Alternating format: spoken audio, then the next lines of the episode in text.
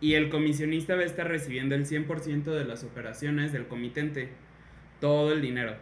Pero obviamente el comisionista no se va a quedar con el 100%, se va a quedar chance con un 20% y únicamente tendría que pagar impuestos por ese 20%. Si no lo registran ante el registro público de comercio, lo que puede pasar es que el SAT va a obligar al comisionista a pagar el, el impuesto por el 100% de las operaciones y no únicamente por el 20% como debería de ser. Entonces aquí tengan muchísimo cuidado porque eso puede llegar a pasar. La información comentada dentro de este episodio es de carácter meramente informativo, por lo que no debe ser considerado como una asesoría en materia fiscal, contable, financiera y o administrativa. De igual forma, las presentes conclusiones están basadas en las leyes fiscales vigentes al momento de la grabación de cada episodio. Dichas disposiciones podrán cambiar en un futuro afectando la validez de nuestras interpretaciones las autoridades fiscales y o terceros pudieran estar en desacuerdo con las conclusiones vertidas o el análisis realizado. Te sugerimos acudir con tus asesores de confianza con la finalidad de poder estudiar cada caso específico.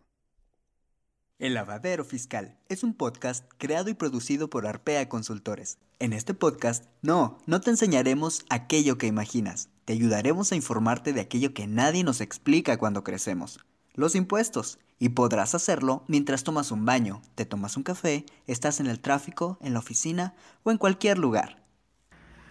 Hola familia, excelente domingo. Estamos aquí de vuelta después de unas cortas vacaciones. ¿Cómo estás Arturo? Muy bien, muchas gracias. Eh, retomando pues la programación habitual de cada domingo. ¿Tú cómo estás? Bien, también regresando con pilas y es que creo que este episodio lo va a meritar bastante. Sí, justo ya cambiamos el tema de lo que habíamos hecho anteriormente y ahora sí vamos a juntar varias áreas. Sí. Varias leyes, varios, eh, varios puntos importantes sobre el tema de comisiones, comisión mercantil, comisionista y toda esta relación que, que incluye. Sí. Esto es únicamente porque el tema lo, lo amerita y lo requiere así. Eh, de cualquier forma, Recuerden que nosotros no somos los expertos en tema legal. Les podemos decir qué va a pasar en algo en impuestos, sí, pero en tema legal vayan con sus expertos también. Y no quiero comenzar esto sin eh, recordarles del último episodio que hicimos mm. del Día del Contador. Está cool. Les sugiero que vayan a verlo. Eh, dimos ahí algunas, contestamos cinco preguntas entre cuatro eh, colegas, incluidos obviamente nosotros dos, fue con otros dos colegas. Y la verdad está, está muy bueno el episodio porque habla justo de la perspectiva que hemos tenido cada uno de nosotros en nuestras distintas áreas, con nuestra distinta experiencia y pues incluso en distintos lugares de la República. Sí, bueno, pues mencionar a Eric Dávila de Dávila y Consultor. Gracias por habernos compartido todo lo que nos mencionas en ese episodio. Él es de Chihuahua. Guille Goal, que ya había estado aquí anteriormente, desde aquí de Querétaro, pero pues cada uno en sus realidades y en el momento que está viviendo cada uno, estuvo muy interesante este, esta dinámica. Y al final de cuentas es la tendencia de lo que va en esta profesión, en, en el tema fiscal. Sí. Este episodio evidentemente tiene dos recomendaciones porque es esta y obviamente la del final, ¿no? Pero bueno, comencemos con lo que nos interesa, y como ya habrán visto, en este episodio vamos a hablar de qué es un comitente, qué es un comisionista, cómo funcionan y todas las implicaciones que tienen. Entonces, ¿nos quieres contar qué es un comitente y un comisionista? Ok, el artículo 273 nos menciona lo siguiente. Lo voy a leer de manera textual y luego lo vamos a explicar. Artículo 273 del Código de Comercio. El mandato aplicado a actos concretos de comercio se reputa comisión mercantil. Es comitente el que confiere comisión mercantil y comisionista el que la desempeña. En palabras normales, lo que quiere decir es que cuando yo le digo a alguien que haga algo en mi representación, se puede generar una comisión mercantil. Okay. Lo más común es cuando es un bien que le doy que, para que lo venda o lo distribuya y a cambio de, ese, de esa colocación de ese producto, yo le doy parte de la ganancia o de la venta. Eh, Aquí este tema, en especial del comisionista, es, siempre es un tema de análisis, porque hay unas cosas que en el código de comercio menciona, pero para fiscalmente se tienen que hacer otro tipo de cosas, en donde el comisionista, para desempeñar lo que sea que haga, el encargo, así lo menciona la ley, no necesita que sea por escrito. Basta con que sea un acuerdo entre particulares en palabras y si es, es verbal, debe de ratificarse antes de que se venda la cosa. Sí, de hecho ahí es interesante porque eh, el código de comercio sí, sí es muy claro al decir que debe de haber un rechazo por escrito de, esta, de esta tarea que te confiere el comitente, ¿no? Si tú no quieres ser el comisionista, sí, sí lo debes de rechazar por escrito. De hecho, la ley es un poco actualizada y hasta menciona que es por correo electrónico, ¿no? Pero sí debe de haber un, rechazo por escrito. Eh, ahí hay como varios puntos en, en, contra o varios puntos encontrados, porque antes el Tribunal Federal de Justicia Fiscal y Administrativa había dicho que ellos sugerían que sí se hiciera un contrato entre los particulares y que se registrara aparte en el registro público de comercio. ¿Por qué? Porque si nada más existe un contrato entre los particulares, únicamente tiene, eh, digamos, validez para las personas que lo firman. Pero si está registrado en el registro público de comercio, digamos que ese contrato ya está bien protegido ante todas las leyes, ¿no? Y al SAT tener mayor autoridad que esos dos particulares que lo están firmando, sí podría obligar de alguna forma al comisionista a pagar los impuestos por todo el total del dinero que reciban. Porque realmente aquí, ¿qué puede llegar a pasar? El comitente vende vasos y el comisionista va a estar recibiendo el 100% de las operaciones del comitente, todo el dinero. Pero obviamente el comisionista no se va a quedar con el 100%, se va a quedar chance con un 20% y únicamente tendría que pagar impuestos por ese 20%.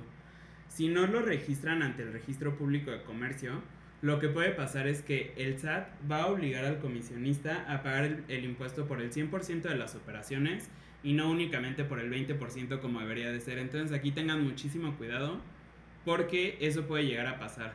Les sugerimos también de cualquier forma que se vayan con su experto en materia legal, como ya lo dijimos previamente, pero eh, una vez que ustedes analicen cada caso en específico, tomen las decisiones eh, pertinentes, ya sabiendo que existe también esta recomendación de el que antes era el Tribunal Federal de Justicia Fiscal y Administrativa, al día de hoy es el Tribunal Federal de Justicia Administrativa. Ok, sí, eh, porque como bien lo mencionas, al final de cuentas, ¿qué es lo que pasa? En tu cuenta bancaria caen 100 pesos, pero tú únicamente declaras 20. Y ahí es la autoridad que tiene las facultades para realizar cuentas bancarias de los contribuyentes. Es decir, pues yo estoy viendo que te cayeron 100 pesos y estás declarando 20. Entonces, eh, la cuestión del contrato, cuando sean comisionistas, es muy importante que sí exista.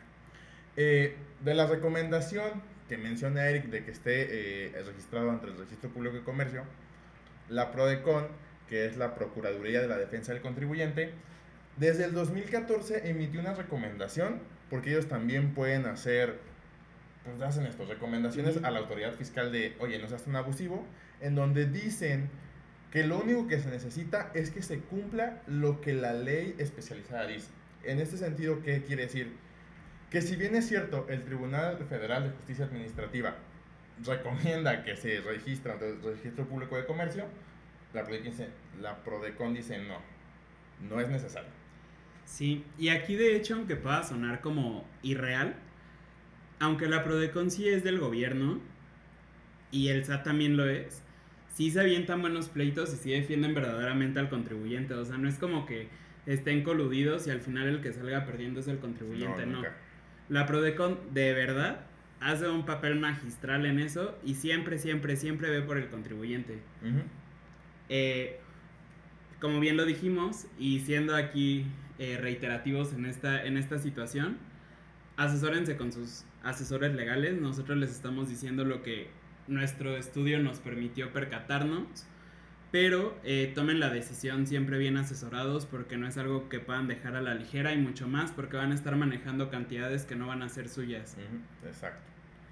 Y pues también lo, lo, que es muy importante, ya yendo un poco al tema pues contable y fiscal, pues es que claramente en su contabilidad también esté registrado de manera correcta un pago de un tercero, porque es dinero que no es de ustedes. O sea, no se puede considerar como un ingreso, es parte de el pasivo de la parte del pasivo de los estados financieros, entonces siempre es importante que sí esté registrado de manera correcta en su contabilidad, con la finalidad de que si existe una auditoría, pues se pueda ver ahí claramente que ese dinero no es de ustedes. Sí, digamos que aquí entonces hay como varios beneficios y obligaciones que puede llegar a tener un comisionista. Lo principal, si yo tuviera que decir, es que no requieren de realizar una inversión para poder comenzar un negocio. ¿Por qué? Porque justamente si yo vendo vasos y quiero que me ayude a venderlos Pedro, Pedro no tiene que comprar los vasos porque yo ya los compré. Exacto. Entonces Pedro únicamente se va a dedicar a vender y hacer lo que mejor sabe hacer, que justamente supongamos que es vender, porque por eso lo estamos buscando como comisionista, para poder ganar cierta cantidad de dinero por cada vaso que venda. Otro beneficio que tienen, yo creo, es que no tienen que eh, responder ellos en primera instancia por lo que lleguen a vender. Si este vaso, en lugar de ser eh, hermético y se le sale el agua, lo que sea, Pedro tal vez no se va a tener que hacer cargo, sino yo, que yo soy el que fabrica los vasos y los vende. Y pues bueno, obviamente por hacer esta intermediación, tienen un porcentaje de las ventas que probablemente realmente eso no pasa en todos los negocios, ¿no? Eh, respecto a las obligaciones, ahí depende de cómo hayan celebrado su contrato. Puede haber dos vías. La primera es con representación y la segunda sin representación, obviamente. Eh, cuando hay representación, el comisionista puede contratar a gente, pero él va a ser el responsable legalmente por la gente que contrate. Cuando es sin representación, el que es eh, obligado es el comitente y él lo único que hace es que es el medio de contacto entre uno y otro. Pero realmente no se genera una, una carga jurídica ni nada por el estilo para el comisionista. Es únicamente el puente, digamos que es recursos humanos. Entonces es únicamente el puente de contacto entre la persona que están contratando y el comitente, pero realmente nunca tiene una, eh, pues sí, una carga jurídica del comisionista. Ok. También en la parte fiscal, lo interesante de una persona que está en comisiones o que recibe comisiones es que puede tributar en varios regímenes, dependiendo los acuerdos, sus necesidades, eh, vaya, como la realidad o el entorno que está viviendo en ese momento. Por ejemplo, el más fácil para el comisionista podría ser estar a través de asimilados a salarios o a través de un sueldo, que es muy común, por ejemplo, las personas que trabajan en agencias de coches o de cualquier tipo de bien, donde ellos sí son trabajadores de una empresa, pero si venden un coche, pues ganan una comisión adicional. Entonces, ellos pueden estar en el régimen de sueldos y salarios, recibir un sueldo y además una comisión. Si eres un externo, a lo mejor puedes estar únicamente como asimilados a salarios, donde también te hacen una retención de ISR la persona que te paga la comisión y pues ya, ya, ya el dinero que tú lo gastes ya lo, podrás hacer de manera eh, como tú quieras. El otro que es más común es el tema de los que son profesionistas o se maneja como profesionistas, son a través de honorarios, en donde aquí a diferencia de sueldos, salarios y asimilados, tienen que trasladar IVA y además les retienen el 10% de ISR y las dos terceras partes del IVA. Ellos tienen que emitir facturas. Este, ¿cuál es el beneficio que pueden tener y que pueden revisar? Que pueden empezar a hacer deducciones. Sí. Eh, aquí, si no quedó tan tan claro qué régimen es, recordemos es el régimen de actividades empresariales y servicios profesionales. Eh, el otro régimen en el que pudieran estar es el régimen de incorporación fiscal, el famoso RIF. Lo, el único limitante que existe en este régimen es que el ingreso por comisión no puede superar el 30% del total de ingresos. Esa es la única limitante que existe. Si lo sobrepasas, no puedes estar en este régimen. Otra opción que tienen para tributar justamente es el crear una persona moral, pero realmente a veces por todo el proceso tan engorroso que es el crear una persona moral, puede llegar a no valer la pena tanto si aparte pueden aprovechar los beneficios que tiene un RIF, obviamente siempre y cuando la, se cumpla la limitante que mencionó Arthur, o bien ser una persona física con actividad empresarial y servicios profesionales. Porque además pues ahí ya tienen las retenciones, se ve un poquito cortado el flujo, pero ya no pagan tanto impuesto, etc. Ya, exacto. Y además, si es una comisión única, pues tampoco valdrá la pena una persona moral. Entonces, es ir entendiendo cuándo, cada cuándo se va a generar la comisión, en qué montos, eh, por cuánto tiempo lo va a estar generando, quién te va a pagar. Entonces son cuestiones de analizar para ver cuál es el régimen que más te conviene. Los que están más en esta situación son las personas que trabajan para compañías de seguros. Y justamente ellos sí son como independientes de las compañías de seguros, pero pues de repente les llegan muy buenas comisiones. Entonces ahí de repente sí vale la pena el checar justo si se debe formar una persona moral o si está bien como persona física, cuáles son las deducciones que tienen, etc. Exacto.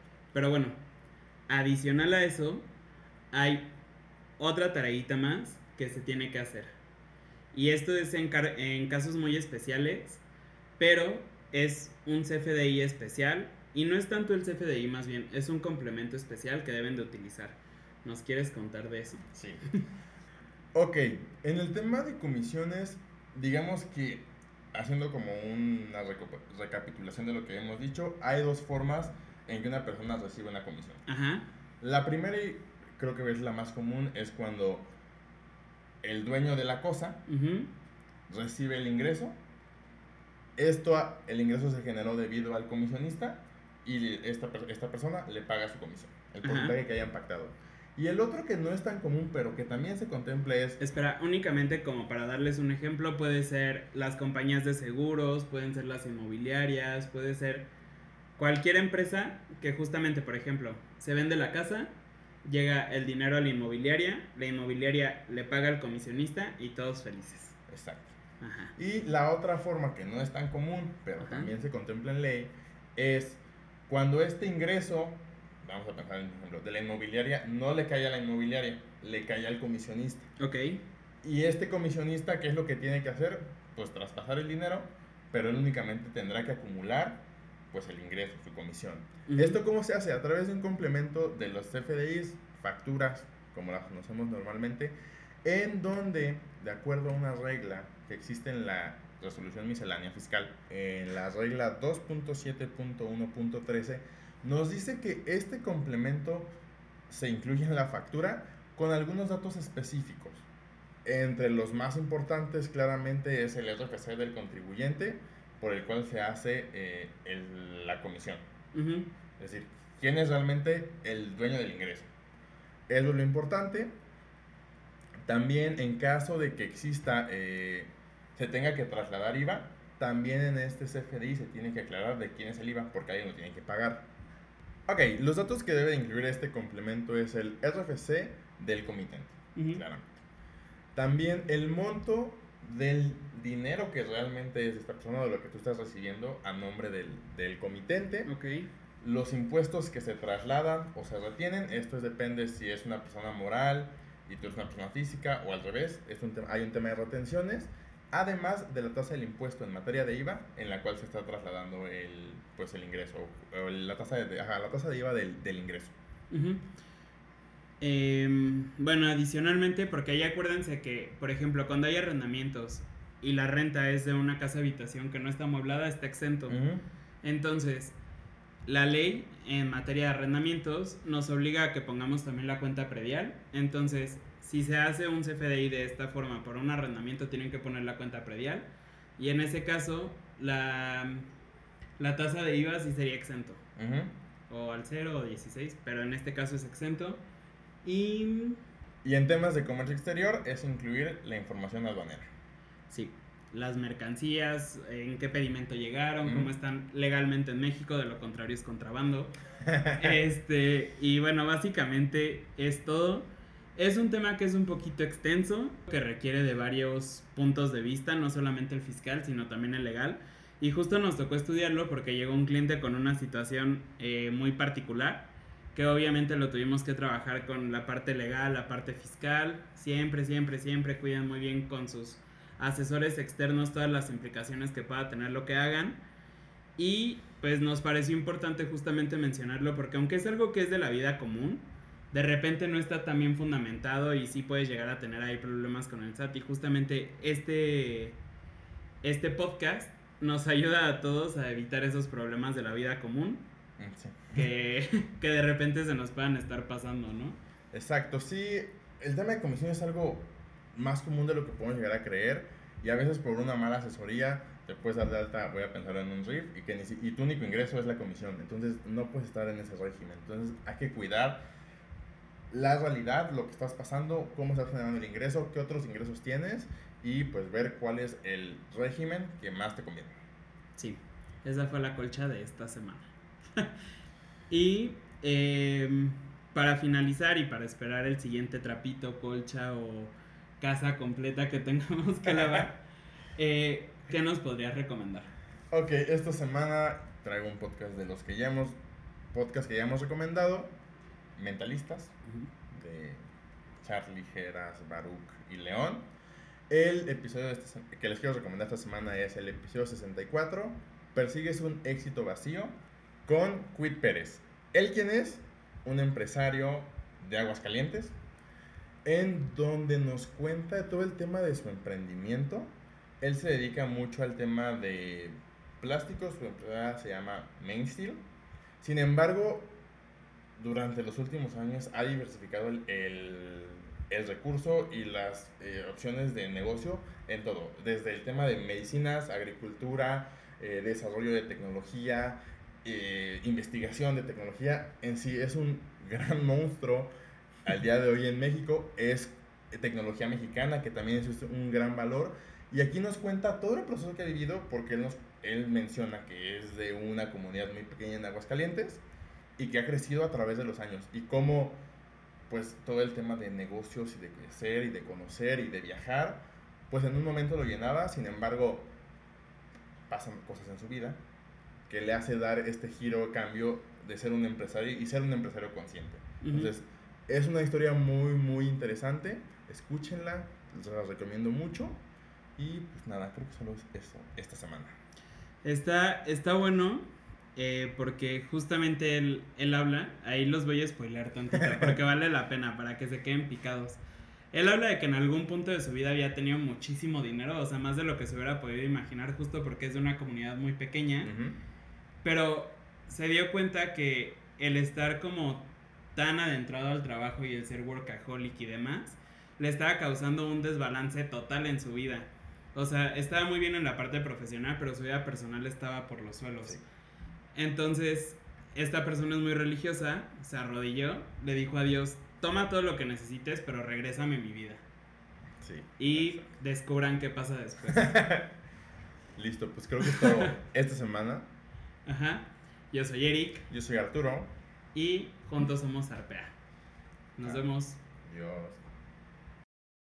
Gracias por permitirte este rato para mejorar tu cultura fiscal en este lavadero. No te olvides de seguirnos en nuestras redes sociales como Arpea Consultores y en nuestra página web www.arpeaconsultores.com. Nos escuchamos el próximo domingo.